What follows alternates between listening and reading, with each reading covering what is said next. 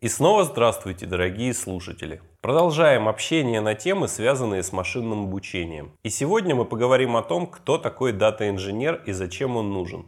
В гостях Никита Васильев, Senior Big Data инженер компании Grid Dynamics, и Вероника Голубева, Senior Data инженер компании Datrix. Встречайте!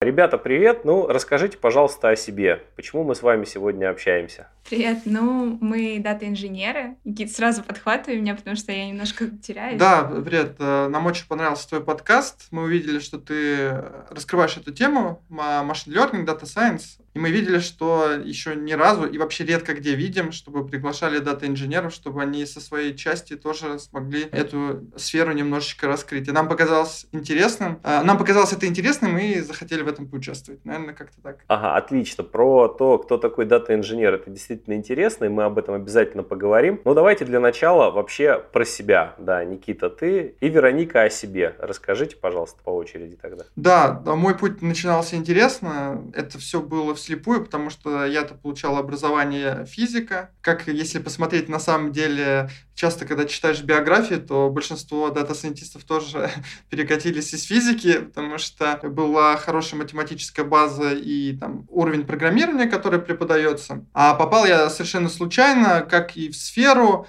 потому что я сначала работал с базами данных, так и в компанию, где Data Science э, применялся. Я просто решал э, за деньги вступительные задачки, потом подумал, что почему бы мне не попробовать тоже туда сходить. Пришел туда, познакомился там с тем лидом дата-сайентистов, который сказал, у тебя очень классные способности, а, мы как раз ищем дата-инженеров и не можем их найти, и а, я, наверное, так, куча случайностей, которые произошли одна за одной, привели меня а, в эту сферу. Ищет пожарные, ищет милиция, да? Да, да, да. Вероника? У меня, на самом деле, тоже совершенно случайный такой путь получился. Я э, работала сначала в маленькой IT-компании, там, соответственно, познакомилась с базами данных, потом перешла уже работать в первую команду в свою в Сбер и занималась такой больше такой аналитической работой с отчетностью. И получилось так, что просто ушел парень, который занимался в соседней команде такими более дата-инженерными задачами. И все говорили, ой, он занимается такими сложными вещами, вообще, тут там просто что-то непонятное, какая-то очень сложная система. Не могли найти ему быстро замену, он ушел просто в момент, там, ну, не знаю, две недели всего. Ну, я решила начать перенимать эти, в общем, задачки. И получилось так, что я очень быстро вкатилась, мне стало это очень интересно, потому что мне как раз нравится просто сидеть, копаться, разбираться, немножко такое менее аналитическая как раз работа и больше именно работа с какими-то техническими штуками. И, соответственно, я просто работала вот в этой команде, потом мне добавили в команду двух стажеров, и я потом уже... Мне, я в этот момент заинтересовалась Data Science, я на самом деле хотела перейти именно, начать заниматься именно Data Science, проходить обучение и прочее, но в итоге, в итоге, когда я пошла по собеседованиям, оказалось, что мой опыт э, со стороны дата-инжиниринга ценится гораздо выше и гораздо легче найти работу, чем если ты без опыта работы там junior дата-сайентист. И как раз э, я поняла, что моим навыкам есть какой-то спрос и решила дальше развиваться в этой сфере. Ну тогда давайте обозначим, да, эту сферу, что такое дата-инженер и где он на вот этой шкале, шкале Data Science, да, находится, ваше видение. Ну, мы, мы обсуждали это с Никитой, и это очень такой а, интересный вопрос, да, где вообще, что такое дата-инженер относительно таких профессий, как там SQL-аналитик, как человек, работающий с базами данных, какой-то именно связанный с data или с чем. Наверное, именно в сфере Data Science это именно привязка к тому, что ты э, собираешь данные непосредственно для дата-сайентиста. Но как раз в чем, в чем спрос именно этого специалиста, это в том, что мы не всегда нужны там, где есть Data Science. Мы можем пригодиться в других командах, в которых есть э, потребность для того, чтобы была поставка каких-то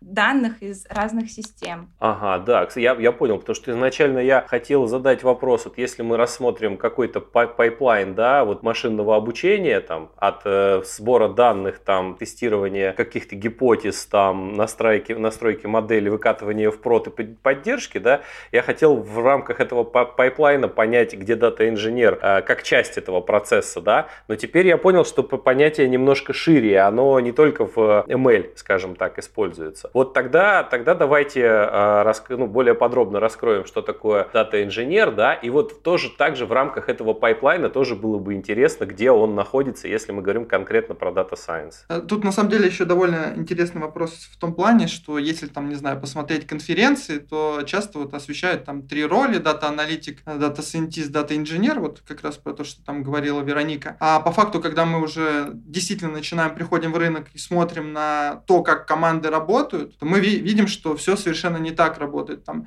либо есть всего лишь одна роль, как дата-сайентист, который выполняет все задачи, так появляются еще более глубокие роли. Например, помимо дата-инженера появляется Python-разработчик или там DevOps сфере Data Science тоже сейчас очень такая популярная тема. То есть дата-инженер э, начинает отщепляться. Но в том виде, в котором мы работали, э, где здесь дата-инженер, пройдем путь, например, от э, того, когда нам задачу поставил бизнес, которому нужно, там, не знаю, предположим, предсказывать эффективность сотрудников в следующем месяце. Вот есть бизнес-задача. То есть он с этой бизнес-задачей приходит к дата-сайентисту, чтобы он понял, можно ли эту задачу из сферы, понятно, бизнеса перевести в математическую для того, чтобы построить модель, соответственно. Но здесь, опять же, ему нужно понимать, какие данные у нас есть. С этой стороны здесь обычно присутствует еще дата-инженер. Он может э, проконсультировать, какие данные у нас есть. Потому что если мы начинаем общаться по поводу данных, то данные в больших корпорациях это не одна база данных. Это несколько баз данных. Не ко всем сейчас в данный момент есть, грубо говоря, настроенные пайплайны данных. И мы там в, предположим, там в разрезе, там, не знаю, каким-то нужно стучаться месяц, каким-то там, не знаю, неделю, какие-то мы уже можем взять сегодня, а с какими-то нужно там договариваться чуть ли не полгода, и не факт, что вы договоритесь, потому что некоторые команды не особо хотят делиться данными, хотя смешно, да, вроде мы одна компания, мы, э, наша главная задача это там э, приносить прибыль компании, но они не хотят, потому что они видят в этих данных потенциал для себя, то есть они не хотят отдавать данные и строить на них модели сами для того, чтобы финансовый результат на этих данных закреплять за собой. Ну вот есть такая специфика. И по сути многие команды там в организациях это чуть ли не там свои под государство. Так вот, дата-инженер, он как человек со стороны данных может сразу проконсультировать, какие данные есть, какие у нас сроки, чтобы мы понимали, какой у нас в итоге выйдет time to market, ну, приблизительный. Соответственно, он э, говорит, какие данные есть, э, дата-сайентист понимает, что да, этих данных там плюс-минус достаточно для того, чтобы приступить изначально к работе. И здесь же мы с ним договариваемся э, о том, э, какие данные я ему соберу, какие данные я ему на стороне распределенных систем посчитаю, потому что это будет быстрее, если это очень объемные данные, то э, чтобы он не крутил это, грубо говоря, на своей, в своей оперативной памяти и не предрасчитывал некоторые вещи, я могу упростить ему эту поставочку. Соответственно, я ему прогружаю первый, первый вариант, пусть будет это в каком-то виде, где ему удобно взять, пускай будет какая-то база данных в виде таблички, он забирает оттуда данные, смотрит, строит модель, если она у него по метрикам показывает хороший результат, соответственно, эту модель пилотирует. А, эту модель пилотируют, если она, там, не знаю, на бета-тестировании показывает тоже хороший результат, финдепартамент его опрувит, то, что все было поставлено правильно, и там не было никаких махинаций, то я, как дата-инженер, должен а, настроить, во-первых, пайплайн, чтобы данные в, э, в той табличке, на которой она обучалась, они а, были постоянно, туда подгружались, настраиваю качество данных, чтобы не было такого, что кто-то там, не знаю, видоизменил свою табличку, кто-то перестал какие-то данные поддерживать. И мы этого не увидели, а, модель, там, грубо говоря, обучилась, дала предсказания на новых данных, которые некорректные, я на своей стороне отслеживаю. Это первая история. Вторая история, а, как это было у нас в команде дата-инженеров, мы также берем и на поддержку. То есть, соответственно, мы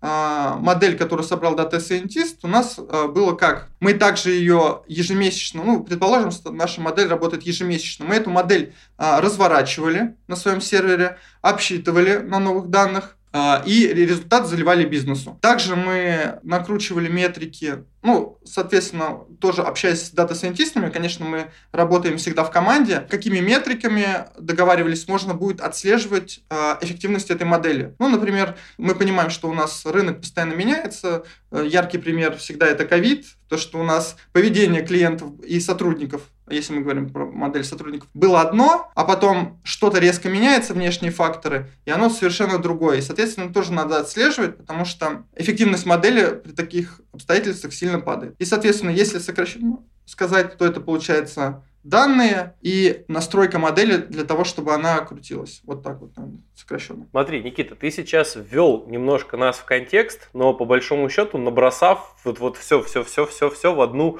э, кучу, да. То есть э, у меня не сложилось в голове сейчас четкой картинки вот место вот этого дата-инженера. Давай немножко на уровень абстракции повыше поднимемся и угу. посмотрим на дата-инженера как не, на некий черный ящик, который угу. что-то получает и что-то на выходе отдает дает. Вот если вот на этом уровне. Вот угу. объясни, пожалуйста, что к, к нему приходит, да, или что он должен делать, и что он должен отдать и кому. Вот пока так, без детализации. А, хорошо, давай. Я думал, что это на, наоборот помогает на самом деле, а получилось наоборот. Это поможет в дальнейшем, но для того, чтобы целостную картину от выпуска сформировать угу. у слушателя, да, кто в этом не понимает, вот пойдем и от этого самого, от общего к более частному. Хорошо. А, дата-инженер на вход а, принимает а, данные по какому, по какой сущности он хочет видеть. Сущность в этом плане это клиент, это там транзакция, это продукт. Я хочу видеть там, все возможные атрибуты, все возможные знания по этой сущности. И, а, соответственно, дата-инженер дальше получает это на вход и на выход настраивает пайплайн, который эти данные из разных источников собирает в один, в котором заказчик с ними уже и будет работать. Ага, то есть, если я правильно понял, это человек, которому сказали, чувак, мне нужны от тебя данные в таком-то виде, потому что вот угу. моя модель, я не хочу ковыряться в эти, вычищать их, я не хочу там с ними, э, не знаю, не хочу э, из, из эти JSON, XML парсить отдельно там все-все-все, да, мне нужно вот, пожалуйста, вот в таком виде пришли мне данные по таким-то, таким-то не знаю, сущностям, да, как ты сказал. Угу. И твоя задача дальше, а, понять, где эти данные лежат, да, и как их получить, угу. б, привести их в соответствующий вид, нужный для вот этого uh-huh. еди, единообразия какое-то, да, б, настро, наста, настроить их какой-то непрерывный поток, ну, если это требуется там. Вот я это правильно понимаю или, или еще что-то я упускаю? Да, да, все правильно, он должен быть непрерывный, отказоустойчивый. Угу. Это вот первая история есть. Вторая история, э, заказ может быть не только на данные, Заказ еще часто от дата-сайентистов бывает на поддержку модели. Они тебе, грубо говоря, отдают PKL файл uh-huh. и говорят, что мы хотим эту модель там рассчитывать, ну пусть будет ежемесячно на новых данных, и э, результат этой модели складировать туда-то и все. Хотим, чтобы качество этой модели тоже отслеживалось. Он передает нам эту модель, и мы берем эту модель, настраиваем, там, не знаю, систему, которая эту модель разворачивала бы и обсчитывала эти данные, и куда-то складировала. То есть мы берем на поддержку не только сбор данных, а, но и поддержку самих моделей. Так, скажи, пожалуйста, дата-майнинг с дата-инженерией как соотносится? Ну, на самом деле, это имеется в виду, мне кажется, в принципе, это может быть и одна работа, может быть и разные, потому что дата майнинг вот именно в данных, в текстовых данных, имеет немножко другой подтекст, имеет э, подтекст работы именно с текстом. И дата-инженерия обычно не, ну, не предполагает такие вещи. Это скорее, как уже сказалось, что дата-инженер это больше про поставку, чем про именно то, что именно содержится в данных. Угу, понятно. А вот с точки зрения вообще поиска данных, вот, допустим, бывают же такие задачи, да, которые, для которых датасетов-то и нету, и данных-то непонятно еще где брать. Это тоже к дата-инженеру приходит и говорит, собери-ка ты мне данные, непонятно, пойди туда, не знаю куда, и принеси мне вот примерно вот это, но пока не знаю что. Ну, такое бывает.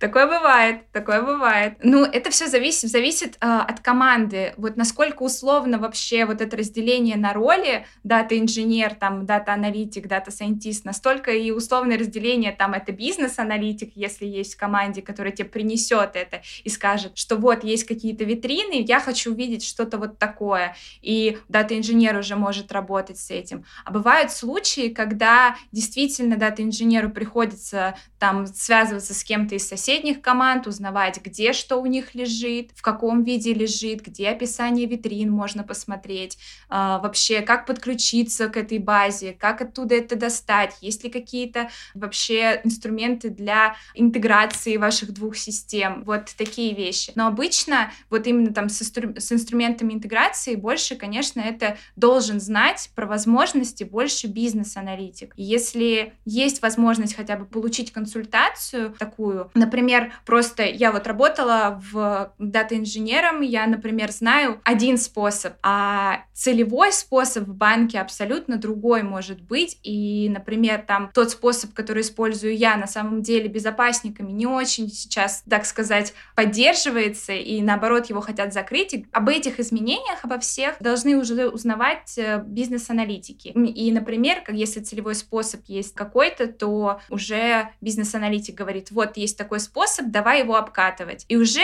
я, как дата-инженер, связываюсь с командой, которая этим занимается, я уже его там тестирую, смотрю, как это работает. Примерно, мне кажется, так. Ну да, Вероника все правильно сказала. Если вот э, я бы резюмировал, чтобы, э, мне кажется, чтобы было более понятно. Да, действительно, дата-инженер часто разбирается сам, но, как правило, это бывает редко, потому что и со стороны э, бизнеса есть человек, который примерно понимает, где эти данные смотреть, а потом ты уже сам стучишься в их команду и спрашиваешь, а можно ли ваши данные там брать, либо э, дата-инженер среди коллег спрашивает, потому что коллеги плюс-минус решали похожие задачи. Если нет, то приходится, конечно, э, чуть ли не скоринг там по конфлюенсу делать и искать, а где вообще такие данные это есть у нас в организации, чтобы найти. Да, и это все падает на твою ответственность, потому что твоя как раз-таки и будет ответственность до витрины, ну, там, не знаю, пусть не витрина, пусть это какой-то файл, там пусть будет в HDFS, в который эти данные должны будут появляться. То есть у них просто заказ на восполняемый источник данных, наверное наверное, так правильно будет сказать. Тогда, смотрите, вот мы немножко очертили а, вот этого дата-инженера, да, обвели его какой-то угу. границей, которая, как я понял, пока еще очень-очень условная и от компании к компании где-то а, разнится. Насколько я понимаю, во многих компаниях обычно дата-сайентист, он и дата-инженер, он сам ищет, откуда вообще данные взять, он сам ищет, в каком виде ему их для себя преобразовать, да, там и так далее, и так далее. Но если мы выделяем, э, выделяем отдельную роль дата-инженера, то, на ваш взгляд, какие компетенции основные дата-инженера, вот, ну, собственно, человек хочет стать дата-инженером, понимает, что эта специальность выделяется в отдельную, какие компетенции ему прокачивать в первую очередь? В первую очередь это SQL. База данных — это работы не только там в реляционных базах данных, это э, умение понимания архитектуры, оптимизации, э, а, еще всяких MPP-систем, это с массово-параллельным процессом. Собственно, как раз основная компетенция — это умение оптимиза... это умение пользоваться а, этими инструментами и умение оптимизировать те же самые запросы,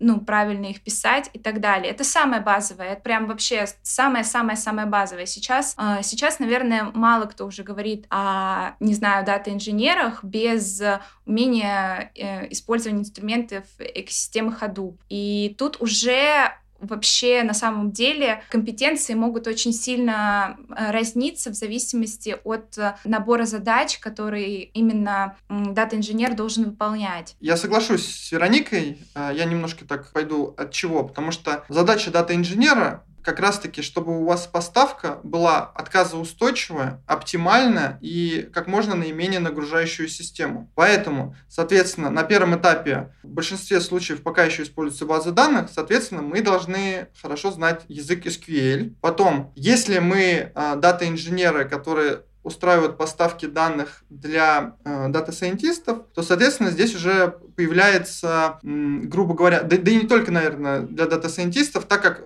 в основном сейчас для простоты многие пайплайны данных строят на питоне, это как де-факто там стал небольшим стандартом таким, то, конечно же, во вторую очередь нам нужно изучить питон. А, соответственно, когда мы говорим про питон, раз мы, опять же, хотим все делать оптимально, то тут стоит э, вспомнить и университетский курс по алгоритмам и структурам данных, если мы хотим это все делать правильно. И, соответственно, дальше уже немножко разнится, что используется в компании. Вот некоторые компании как живут на базах данных, так и живут. Это, в принципе, может быть достаточный стек. Есть э, большие корпорации, которые потихоньку переходят в распределенные вычисления на Spark. Соответственно, здесь уже появляется, появляются требования там, с, с вашим ростом на знание этой экосистемы, там э, продуктов, которые используются, как работать с этими продуктами, и, соответственно, специфические там языки, на специфическом уровне, можно сказать, вот, например, скала, это не, чи, не в чистом виде, а, там, не знаю, знание языка скала для того, чтобы уметь э, писать на нем э, приложение на спарке. Давайте тогда пройдемся по инструментам основным. То есть, ну, понятно, что нам нужен, естественно, SQL, Python, да, это понятно. А вот какие еще инструменты сейчас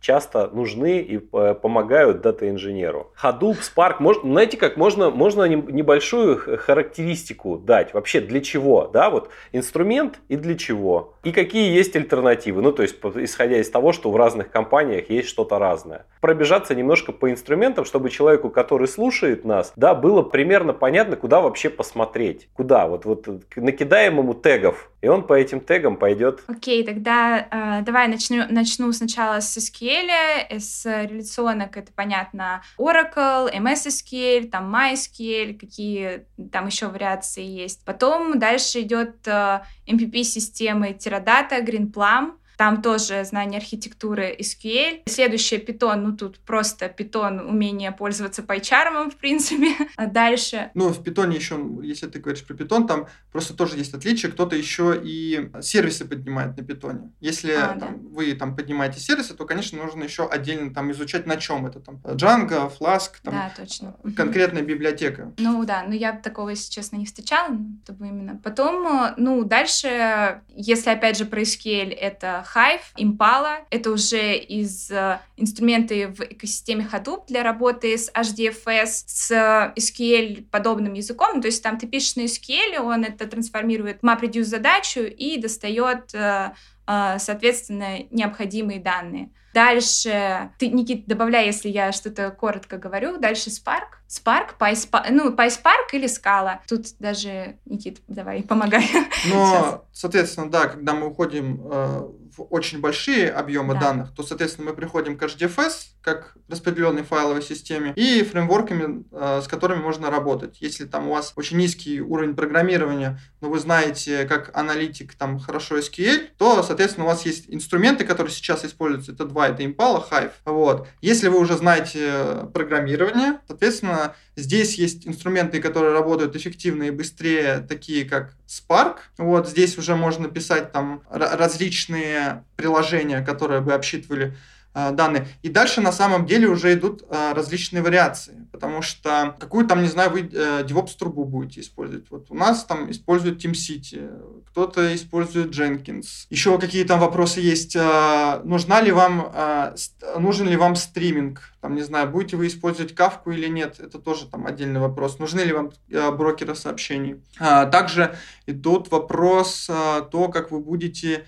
не знаю, у вас, кстати, еще CI-CD и там может вообще на GitLab быть, а, а другие компании Bitbucket использовать. Тут дальше уже идут вариации. Наверное, вот то, что мы сказали до Spark, там почти во всех компаниях, ну, если в России посмотреть, это как, точно как базис есть, но в зависимости от специфики э, там, компании и от специфики команды уже начинают появляться инструменты, поэтому на первом этапе лучше выучить вот эту базу, хорошо знать и уверенно, а специфические вещи уже можно поднять уже на месте. Давай проговорим еще раз эту базу, чтобы она отложилась, ну, как бы зафиксируем. Да, хорошо. Базы данных реляционные Oracle, MySQL, MS SQL. Аналитические базы данных построены на MPP системе. Это Teradata Greenplum. В основном э, Teradata как Legacy немножко, потому что она платная, дорогая и много сейчас где есть, но все из нее потихонечку переезжают в Greenplum, поэтому я бы лучше сразу изучал Greenplum. Архитектура очень похожа. Вот.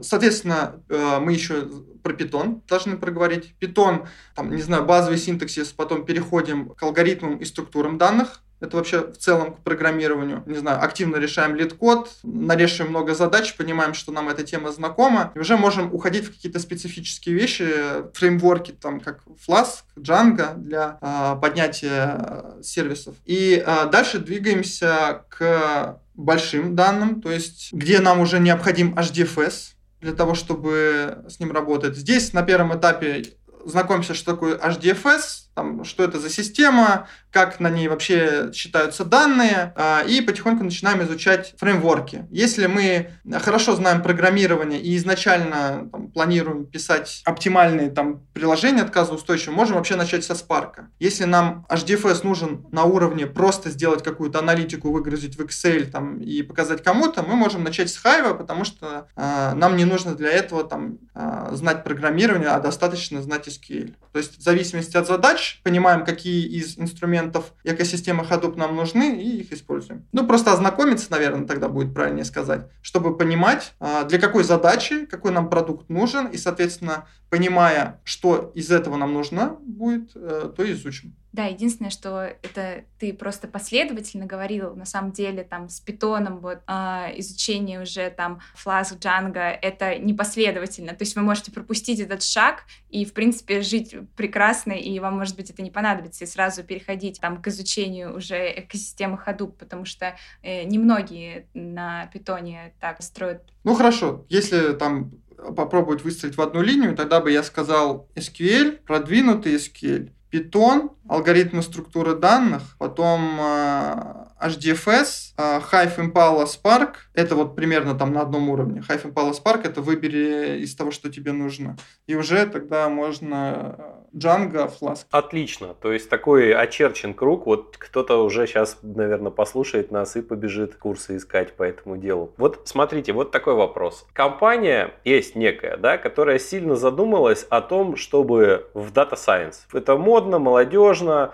перспективно. Мы смотрим, соседи используют, конкуренты используют вовсю, у них что-то как-то рынок у нас отъедают там и так далее. А у нас нету пока. Ну как-то мы данные собираем, ну где-то как-то они хранятся. Но хотим, в принципе, понимаем, что на следующий этап бизнеса. Мы не перейдем, если в data-driven, да, как сейчас модный этот термин. Вот пригласили вас как эксперта, условно говоря, ну или не вас, неважно, кого-то другого пригласили как эксперта, и он сказал, что нужен тот, кто будет э, гипотезы придумывать, нужен тот, кто будет гипотезы тестировать, нужен тот, кто будет модельки настраивать, там, нужен тот, кто будет данные собирать там и так далее. И вот собрали всю эту команду, да, и вы в роли дата-инженера предлагаете максимально, как вам кажется, оптимальную архитектуру. Вот из чего вы, вы бы построили архитектуру в такой компании с нуля ну с условного нуля. Понятно, что там что-то уже есть. Но вот как бы вам хотелось, некое ваше идеальное видение а, инструментов и систем вокруг дата-инженера? Во-первых,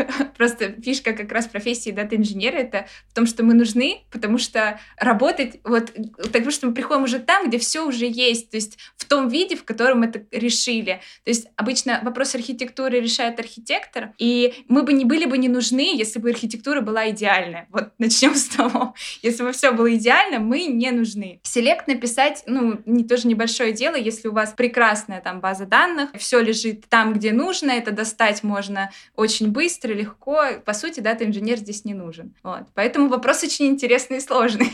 Ага, то есть, если я правильно понял, дата-инженер это как раз тот, который клубок змей распутать может, да? Да, да. Ну, тут еще, да, и на наше решение... Конечно, у нас тоже есть свое мнение по тому, как это должно выглядеть, это безусловно. Но в чем проблема, что сложно, так сказать, на абстрактную задачу, потому что идеальное решение будет очень сильно варьироваться от того, какую задачу мы решаем, что это за бизнес, какой объем данных генерится. То есть у нас же получается нет универсальной серебряной пули, как это там называют. У нас получается каждый продукт под свою задачу. Мы должны изначально там понять, что это за задача, и а, какой продукт, какой язык сюда лучше всего встанет и будет решать эту задачу. Понятно, ну в принципе ответ понятен. Вот такой вопрос. Значит, по-любому вам на ваших э, вот этих вот суровых дата-инженерских э, реалиях, да, нужны помощники. И наверняка вы бы искали, вы ищете себе помощников, наверняка проводите собеседование, наверняка-то понятно, что идеальный дата-инженер это, ну если мы себя считаем специалистами, да, то это второй я, только еще более работоспособный, менее там склонный к выгоранию, менее там желая... Ну, короче, робот, клон такой, но который как робот может работать. Это, наверное, был бы идеальный кандидат, да. Еще и ты знаешь свои слабые стороны, еще их бы ему прокачать, и тогда вообще супер. Но мы как бы выбираем кандидатов из реального мира, и они приходят все с разными навыками, с разным бэкграундом, с разным пониманием, что это вообще вообще такое. Вот как вы выбирали бы себе в команду помощника такого дата-инженера? На что бы вы смотрели в первую очередь? В первую очередь, лично, если там, не знаю, так сделать по нескольким уровням, если это там, не знаю, уровня junior, то, соответственно, я бы, наверное, смотрел на, в первую очередь на общую адекватность, на то, где он учился, чтобы я понимал, что он действительно может там в какой-то короткий промежуток времени очень качественно поглощать информацию. Ну, вернее, не то чтобы, наверное, а, университет. Это может быть и университет, это может быть пэт-проекты, это могут быть хакатоны, а, где я мог бы посмотреть человека в какой-то сфере, что он там, не знаю, пришел в нее и смог чего-то достичь, чтобы просто понять, если это джуниор. И, наверное, бы поспрашивал, что он знает, потому что, соответственно, скорее всего, он, а, так как в этой сфере новичок, он какую-то информацию поглощал и проводил скоринг того, что нужно. Я бы поэтому бы узнал, что он, как он считает, а, что он успел изучить. Если бы я увидел, что он там, не знаю, пришел и сразу там начал учить SQL, понял, что это там первостепенная задача, там, то для меня бы это значило, что человек умеет сам, не знаю, там себе поставить задачу, провести какой-то скоринг и понять, что ему нужно, и начать в этом плане двигаться. Если это там middle специалист, я бы поспрашивал бы, что он делал на предыдущем месте работы, с какими инструментами работал, и, наверное, бы уже начал спрашивать по этим инструментам, чтобы понять, насколько человек, когда там работает, интересуется тем, а как это работает. Потому что не просто там, грубо говоря, нажимал там на три кнопочки, красная, зеленая, синяя в этой последовательности, а если что-то упало у него последовательность была э, зеленая, синяя, красная. Вот, к сожалению, такое бывает, что люди там на собеседовании говорят, да-да, знаю этот инструмент, там вот эти три кнопочки нажимаешь, и все, все работает. А как это, что внутри работает, им это, в принципе, не интересно. И, ну, если это человек уровня сеньор, то, конечно, здесь, наверное, спрашивал бы, как он работает, сможет ли он а, самостоятельно оценивал бы вести проекты, потому что сеньор уровень — это уже когда человек должен работать, грубо говоря, немножко обособленно, Понятное дело, что он там пока въезжает в процессы, там задает много уточняющих вопросов, но, как правило, он э, ведет, не знаю, проект один. Спрашивал бы, наверное, и интересовался. У сеньора всегда спрашивается примерно то же, что и у джуниор и мидл, в том плане, что и проверяешь на адекватность, и смотришь, как он знает те инструменты, с которыми работаешь, но и оцениваешь на то, сможет ли он а, работать самостоятельно. Я просто не буду повторять, очень много ты сказал на все, на все позиции. В принципе, а, да, мне кажется, что в первую очередь важна а, адекватность человека и то, как он умеет работать головой. На самом деле это самое сложное, что можно проверить, но если человек толковый, он, в принципе, даже если он не знает инструмент, ему понадобится какое-то непродолжительное количество времени, чтобы погрузиться в работу, особенно если там это джуниор, в принципе, это всегда очень такое условное. Э, Еще даже, наверное, скажу, что адекватность, скорее всего, сейчас преобладает над всеми. Вот у меня в прошлой компании они пришли к тому, что адекватность мы смотрим больше всего, потому что наняли разработчика, он там отработал два месяца, работал ну, плохо, и его решили, как, решили не продолжать с ним дальше, после испытательного срока. А, о чем ему прямо сказали, на что он сказал, что я буду вас ждать на выходе из работы и всех вас зарежу потом им еще звонил по ночам, то есть, и, и поэтому мы потихоньку приходим к тому, что адекватность начинает превалировать. Более того, на своей практике я тоже замечаю, что человек может очень технически быть профессионалом супер профессионал, но с ним так тяжело работать. Я вот недавно общался со своим тим лидом, он мне сказал э, честно, что он адекватность, если человек более адекватный, он скорее выдаст офер ему, чем человек, который более технически подкован. Потому что в его практике тоже, что вот с человеком адекватным можно построить командную работу. А как мы понимаем, командная работа, она всегда превосходит индивидуально. Ага, ну тут вы такую очень частую мысль э, транслируете, да, о том, что софт-скиллы превалируют над хард-скиллами э, сейчас в современном мире. То есть э, научить можно много кого, да, всяким техническим штукам, а вот сделать человека, скажем так, а, обучить человека софт-скиллам, коммуника... навыкам коммуникации намного сложнее, да? Я понял. Тогда, прежде чем, Никита, ты сказал про участие людей, про участие кандидатов да, в хакатонах, да, участвовали они, они, они или нет. Ты еще говорил, что у вас есть э, прикольный опыт как раз судейства на хакатонах, да, как-то вот э, взаимодействия с хакатонами. И хакатоны это как один из способов прокачать свои навыки, да, для тех, кто туда ходит. И вообще посмотреть, ну, хакатоны же часто устраиваются действительно действующими компаниями, которым нужны реальные решения. Не просто там придуманные из головы, да, как на курсах часто бывает, там читаешь эти задания, думаешь, кто же их придумывал. А это реальные задачи бизнеса, как вот, например, Kaggle, да, для дата-сайентистов, где можно там с модельками поиграться, так и на хакатонах могут быть представлены реальные задачи от бизнеса. Я хотел перейти к этому вопросу, но, может быть, мы что-то еще не затронули важное по поводу вот э, первой темы, да, дата-инженерии. Да, мы, мы не затронули тему, что мне очень понравился твой вопрос и то, как он был сформулирован, типа, а вообще дата-инженеры существуют, типа, с кем я не общался, они о дата-инженерах э, не слышали. Вот мне вот этот вопрос сам по себе нравится, прям именно даже в этой формулировке. Как раз, мне кажется, вот ее еще раскрыть можно, эту тему. Да, давай. Потому что но, многие, многие не слышали. Я вот э, как раз-таки почему а, о дата-инженерах много э, кто не знает и вообще удивляется, когда, не знаю, на каких-то конференциях начинают рассказывать про вот эти круги компетенций, дата-аналитик, дата-инженер, дата-сайентист. У вас дата-сайентист все эти компетенции должен закрывать. Но тут... Угу. Сам задал вопрос, там сейчас ответишь. Ну, отлично. Нет, это мы просто перед тем, как готовились к выпуску, да, я примерно так, такие мысли высказывал, что действительно очень часто я сталкиваюсь с такими людьми, которые, они сами себе дата-инженеры инженеры. То есть они придумали гипотезу, они придумали, какие им данные нужны, они пошли эти данные искать, они пошли договариваться с теми, кто к этим данным доступ имеет, там, о том, чтобы, ну, в общем, короче, сами играют эту роль. И вот как отдельная профессия, я, э, у меня нет таких знакомых, вот кроме вас, да, теперь будут, которых я бы сказал, что вот это точный дата-инженер, вот чистый, так сказать,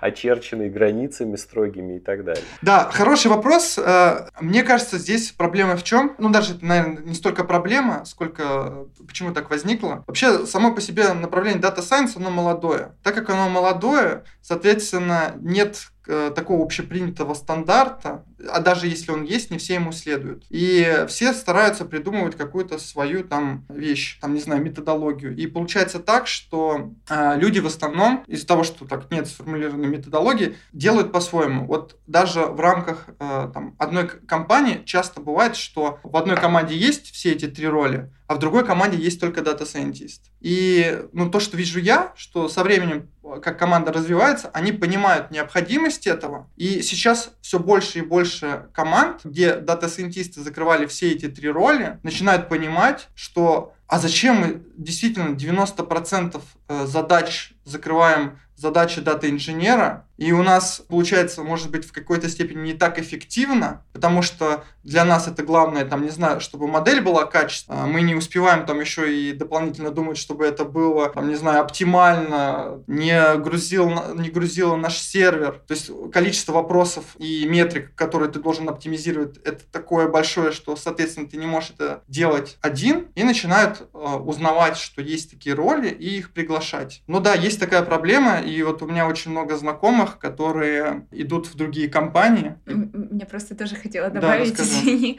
А, я как раз хотела как раз добавить к тому, что да, это действительно какое-то очень новое направление в плане молодое. И, во-первых, сейчас, может быть, появилось, во-первых, вопрос, зачем мы а, перегружаем дата-сайентиста человека, которому и так нужно очень много во многих вещах разбираться и повторять там перед собеседованием, а владение таких инструментов, там тех же для работы с большими данными, они требуют очень глубокого погружения, если мы хотим работать с ними верно, и из этого уже приходит понимание, что человек все-таки, наверное, какой-то нужен, который немножко разгрузит, и ведь работа все-таки дата-сайентиста это тоже часть, э, наверное, какого-то research а в плане нужно быть все время в теме, какие новые модели, какие-то вот это вот, то есть какие-то такие вещи. Это тоже занимает время, это не должно быть просто хобби для человека. Должно, мне кажется, даже быть заложено в рабочий день человека, который занимается Data Science. И, соответственно, его надо как-то разгружать. И появляется уже вопрос, кто это будет делать. А дата-инженера как профессии нет, потому что да никто его так не называет. Ну, то есть это называют его в условных каких-то кругах, ну, таких позиций, прям вот типа ты будешь дата-инженер. Ну, очень мало где есть. Как только их не называют просто и аналитиками, и просто типа SQL-специалистами, и э, Big Data аналитик, еще как-то, системный аналитик, разработчик. Любое название найдет, найдешь на рынке труда. Нет, конечно, уже именно когда работодатель выставляет, э, сейчас вот появилась такая э, история с тем, что все-таки можно найти э, вакансии там на том же HeadHunter хотя бы да, с, надписью «Дата инженер». Но если мы посмотрим на ту же самую историю там лет пять назад, ну, не было такого. Были какие-то просто вакансии со смежными компетенциями. И на самом деле профессия дата-инженера, она как бы не нова потому что все эти компетенции, они использовались раньше. Просто профессия называлась по-другому. Просто сейчас это именно в том, как вот эта профессия может быть приложена именно в Data Science сфере. И поэтому выделилась вот такая вот, вот такой вот кубик. И из-за того, что он только выделился, никто еще пока и не понял, как его заполнять и стоит ли где его заполнять. Поэтому и есть, наверное, такая проблема. Ну, еще, мне кажется, угу. если дополню кратко, мне кажется, еще и логично это разделение. На самом деле это немножко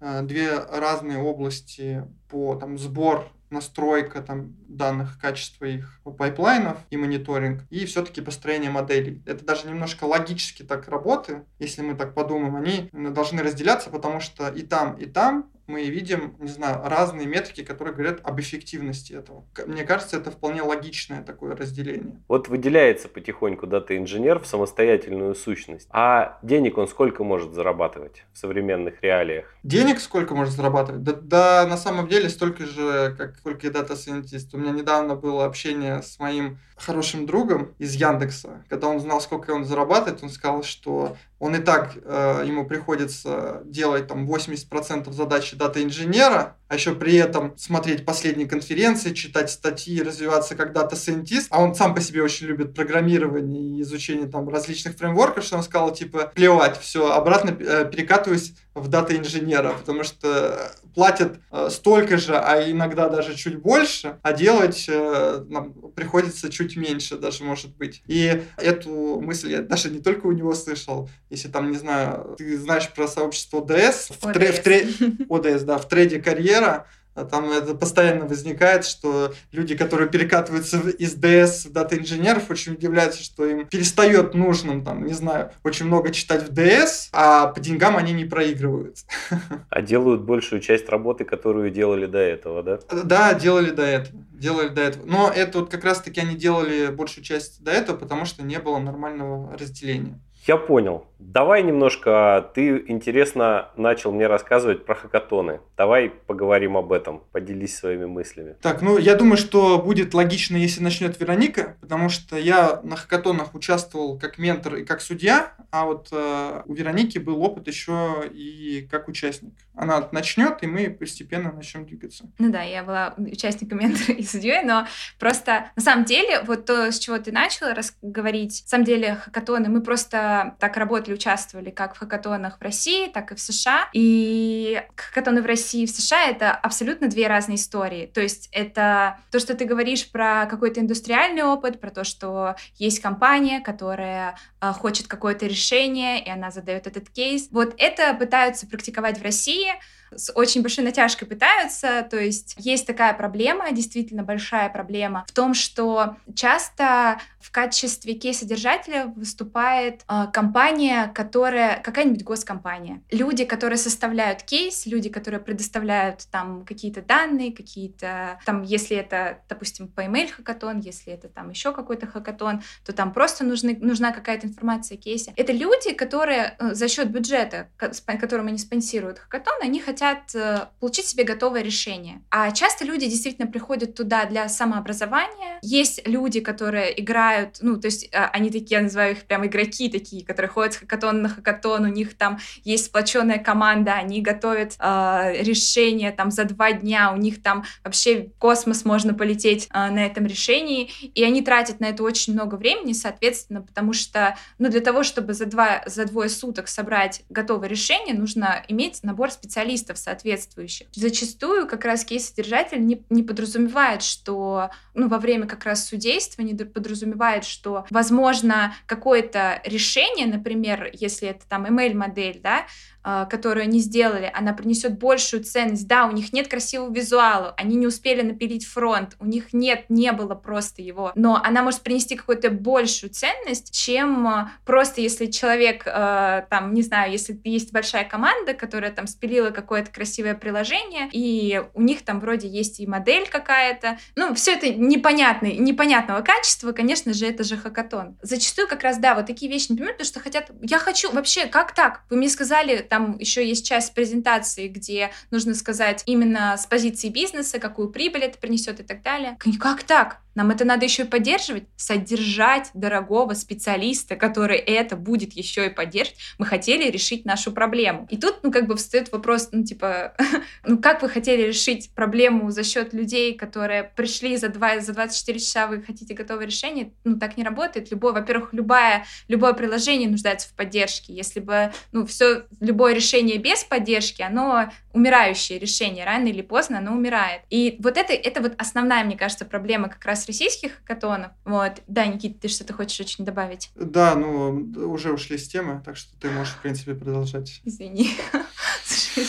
Как раз США, то, что в хакатонах, там а, в качестве кейс-содержателя и вообще организаторов хакатона выступают в основном университеты, образовательные какие-то учреждения. Если это компании, то они обычно имеют именно образовательную направленность. Именно их основная задача выступает в том, чтобы привлечь людей в индустрию, чтобы привлечь людей в IT, привлечь людей с такими-то навыками, научить их, чтобы они придумали какое-то решение, и там зачастую социальные проблемы поднимаются. Там поднимаются проблемы гендерные проблемы, там, не знаю, проблемы природных ресурсов, э, экозащиты, ну, такие вещи более глобальные. Люди как раз и проекты, которые представляют именно там люди, которые только приходят учиться, они намного интереснее. Они, честно говоря, они, они имеют эту социальную повестку, и на них просто интереснее смотреть. Понятно, что там такое же, как бы, частично готовое решение спустя двое суток. У кого-то более готово, у кого-то менее готово, у кого-то больше презентация даже, у кого-то полноценная разработка. У всех все по-разному. Но именно с позиции того, что ну, это решение все равно вам ничем не поможет, мне кажется, как раз э, интерес в том, что человек учится за счет того, чтобы решать какие-то социальные проблемы, те, в которые бюджетирование не будет идти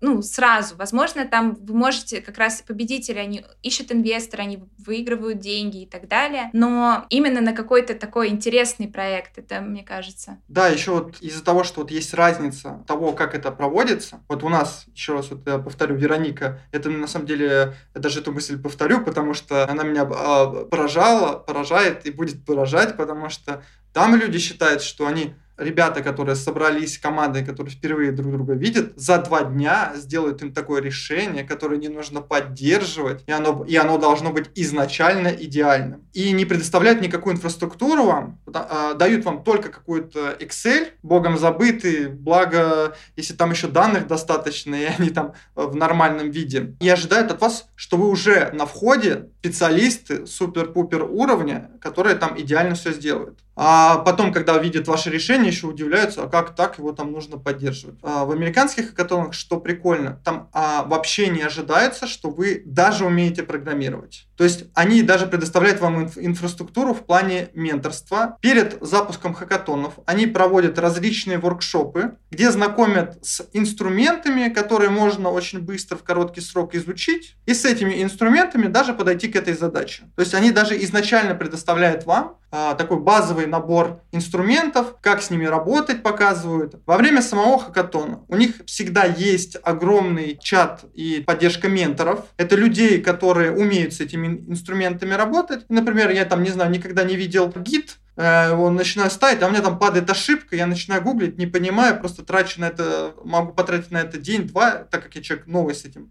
инструментом, то он может написать, что а, в этот чат, ребята, вот э, я устанавливаю гид, у меня такая-то ошибка, я попробовал поискать, ничего не нашел. И ребята из чата, ментор, могут подсказать, а ты забыл то-то, то-то сделать. И человек он может э, на, на этом там не тратить много времени. Либо он может ему там, не знаю, кинуть ссылку на такое слово, сказать, вот смотри, ты, наверное, просто неправильно гуглил.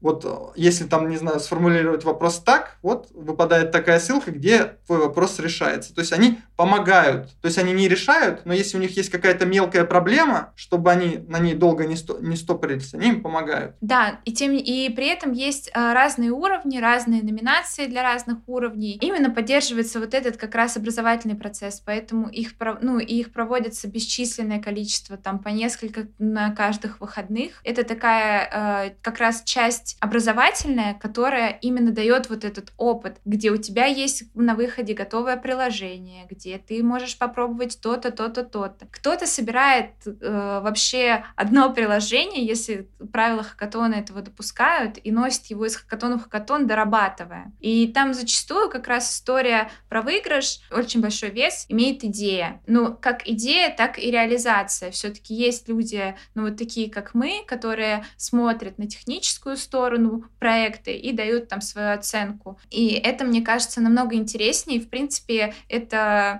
там может поучаствовать кто угодно, они проходят онлайн, соответственно, мне кажется, это интересный опыт. И главное еще я хочу добавить, э, вот мы немножко не обсудили, вот я вот когда только столкнулся с темой хакатонов, думал, что всегда, что хакатоны это уровня там Всероссийская Олимпиада. Я вот активно ходил на Олимпиады. Мне казалось, что уровни Всероссийской Олимпиады, вот это, наверное, хакатоны. Там приходят люди, которые очень сильно разбираются в теме, очень, э, там, не знаю, все уже знают и соревнуются просто, кто быстрее догадается и кто быстрее сделает идеальное решение. Но если, сколько я не видел, на самом деле угу. среди людей, которые участвуют, очень мало, на самом деле, людей синер уровня, как там принято говорить, там, специалистов, потому что у них и так есть чем заниматься, они, у них и так много своих личных проектов, что на самом деле оказалось, что хакатоны а, даже в России, а, дай бог там будут ребята middle уровня, а в основном там люди, которые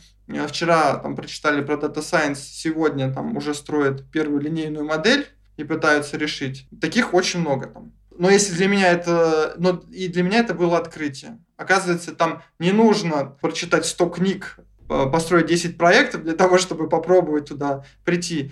А наоборот, если вы ничего не знаете, это хороший опыт туда прийти и что-то попробовать. И причем, если бы я там сейчас, конечно, выбирал, я бы выбирал американские хакатоны по тем проблемам, которые Вероника вот сказала до меня. А где-то есть вообще какая-то площадка, на которой можно посмотреть об, об этом, обо всем? Я думаю, что площадки я не видел, где об этом можно узнать, но есть площадки по тому, где эти хакатоны выкладываются. Ну, там тоже вся эта информация есть на самом деле, все, ну, то есть общая информация о хакатонах, о времени проведения проведения, о чем вообще хакатон, для чего, там обычно есть цели. Это все на, на девпосте есть и на МЛХ. МЛХ. Но я бы, наверное, рекомендовал девпост, потому что те хакатоны, про которые мы говорим, они вот мы больше их на девпосте видели. Ну, на да, на, тоже были. Ну, на МЛХ сейчас их меньше стало, на самом деле. А вот э, на, на девпосте, вот все университеты, которые, по-моему, мы видели, они на девпосте. Вот я вот на последнем там на Принстонском участвовал. Вот. Там действительно огромное количество, их, их очень много. То есть, если даже вы зададитесь целью, то вы можете участвовать чуть ли не каждую неделю. А если захотеть, летом там чуть ли не каждый, э, не каждые 2-3 дня можно участвовать в новом хакатоне и что-то новое пробовать. А что это дает, кроме, я не знаю, фана и потенциально, может быть, выиграть немного денег? Ну, кстати, вот самое смешное, что Там не немного. там не немного денег. Там есть очень, очень хорошие Там призовые, очень да. приличные. призовые, ну и в первую очередь опыт, да, и то, что зачем люди туда идут именно, это получить как раз опыт разработки. Мне кажется, если э, особенно для джуниор-специалистов, это очень хороший э, способ как раз получить какой-то первый свой опыт. То же самое можно сказать, если вы решили, там, не знаю, учить, попробовать что-то новое, там, не знаю. Это, ну, это просто интересно, знакомиться с новыми инструментами посредством так, такого способа. Ну, да, Вероника вот все правильно сказала. Вопрос такой, а разве можно за два дня-то опыт разработки получить? Так, ну и покопа- покопаться-то можно. Ну, то есть первое внедрение получить, какой-то, во-первых, вы работаете в команде и умение взаимодействовать, видеть весь этот процесс от чего до чего. То есть, ну как в, универ- в университете учат? У меня в университете было программирование. Как его учат? Вот есть кусочек кода, ты его написал, не знаю, запрограммировал, интеграл, и не знаю, там, типа квадратное уравнение, шахматную доску, что там еще можно запрограммировать? Ну, а как вот это вот, как это вот становится тем, что вот, что у тебя работает, что вот в приложении, вот как это сделать? И тут как раз вот ты вот в этой маленькой команде ты видишь вот, вот всю эту архитектуру, ты понимаешь, как это все работает. Ты вот этот вот опыт как раз ценен. Кстати, это да, одна история, но на самом деле здесь как, в каком еще плане можно получать практический опыт? Представим, что мы начали изучать Python, читаем, читаем книгу, там, не знаю, какие-то решаем задачки, и в конце такие думаем, а неплохо было бы решить задачу. А какую задачу? А она вообще нужна будет? Соответственно, хакатоны могут тебе помочь сформулировать эту задачу, э, решить ее и попробовать наконец-то вот это теоретические знания, которые ты до этого поглощал, попробовать применить на практике и понять, что где что у тебя не получается. И не только с точки зрения э, зачем и для чего и где программирование используется, но и также попробовать тем теоретическим знаниям, которые у тебя уже были, попробовать получить практическое применение. Ага, столкнуться с суровой реальностью. Это хороший очень поинт. Вот у меня, например, никогда не было проблем в педпроектах проектах. У меня их столько, что с жизни не хватит все сделать, которые возникают. А я знаю, что действительно у людей бывает такое, что вроде что-то выучил, пару курсов прошел, а что сделать-то реально? Да, хакатон здесь в этом плане очень хороший способ. Ребята, э, спасибо, что пришли. Напоследок посоветуйте вообще чего-нибудь из своего опыта. Вот, вот хочет человек стать специалистом, ну неважно в чем. Но вот мы же все ходим, мы, мы тоже хотим добиться каких-то результатов в каких-то вещах, да, и у нас есть какие-то свои хаки, так называемые, лайфхаки, там, способы как-то что-то. Вот что есть у вас, чем вы могли бы поделиться? Главный э, лайфхак я думаю, что нашего века это активные менторские программы. Для того, чтобы, там, не знаю, попробовать простроить карьеру, сложно иногда самому разобраться в теме и еще сделать правильные выводы. Сейчас такое обилие менторских программ бесплатных, где вы можете найти себе Э, человека с опытом в данной сфере, который будет вам помогать и подсказывать, э, какие курсы, э, в какой последовательности, зачем учить и на каком уровне. И будет подсказывать там, вплоть до компаний, в которых хорошо выстраиваться. Это что-то типа Get Mentor имеется в виду? Или где вообще эти программы искать? Слушай, ну есть вот э, есть классная программа для женщин, э, Woman Tech называется, там можно вообще ментора просто... Вплоть до Валерия Бабушкина найти. Да. Нет, на самом деле там очень успешные женщины дают разные, ну, то есть они участвуют в, в качестве менторов, можно как технического ментора найти, так и просто ментора, который поможет тебе продвинуться в профессии именно с позиции твоей уверенности, с позиции э, какой-то постановки себя, как правильно вести переговоры, как побороть какие-то свои внутренние проблемы. Ну, то есть и технические тоже. Также есть э, менторские программы. Ну, просто сложно, сложно сказать. Я знаю, что есть еще менторская программа, которая в Беларуси работает, которая помогает переквалифицироваться людям. Есть менторские программы. Просто не могу сейчас сходу прям все, все не вспоминается, но я точно знаю, что если ты хочешь войти в профессию, в принципе, можно найти себе наставника. Да, они на самом деле очень легко гуглятся. Если написать там э, менторство там, в IT, это можно загуглить. Также, не знаю, вот в сообществе ОДС, по-моему, там даже ветка есть специальная, менторшип. Там можно попробовать найти ментора. Вот. Но это все гуглится на самом деле. Неплохо. Ну, я знаю про сервис такой GetMentor называется, который ребята делают, по-моему, вообще не... Можно зарегистрироваться любому человеку в качестве ментора и потом, собственно, сказать, что ты хочешь от этого. Там кто-то кто бесплатно дает советы, консультации, кто-то за какие-то деньги там, и так далее. Но те ребята, которые делают, живут исключительно за донаты. Вот. И такой сервис я, я лично находил по несколько человек, задавал вопросы. Это действительно сервис работает, помогает. Потому что у человека зачастую есть потребность делиться своими компетенциями, да, не только, не только задачи тащить, но и рассказывать другим, как он это делает. Да, да еще на самом деле по итогу-то оказывается, что э, все рассказывают одно, а внутри это функционирует немножечко по-другому, но нигде ты об этом не прочитаешь, потому что все закрыты э, немножечко таким юридическим аспектом, что рассказать ты это можешь только лич, при личной беседе. А высказаться публично, не дай бог еще написать об этом статью, к сожалению, нельзя. Ты можешь и как раз-таки э, узнать, как это работает внутри. Я бы могу закончить советом, просто который сказал бы, просто не бойся и делай. Все, все сложные вещи, все простые вещи кажутся сложными в самом начале. Когда ты начинаешь что-то в чем-то разбираться, просто пробовать, все рано или поздно получается. Самое главное не бояться и не стопаться на этом со словами, что это слишком сложно. Ничего сложного не бывает. Все люди как люди, все работают э, и все сталкиваются с такими же самыми проблемами. К черту все, берись и делай, да? Ричард Брэнсон сказал ты когда-то. Спасибо, ребят, большое, что пришли. Достаточно интересно с вами пообщались. Спасибо, было интересно. И тебе спасибо. Спасибо большое. Спасибо. Спасибо. Надеюсь, после выпуска стало больше понимания места дата-инженера среди специалистов Data Science. Спасибо, что слушаете подкаст, посвященный машинному обучению. Услышимся в следующих выпусках.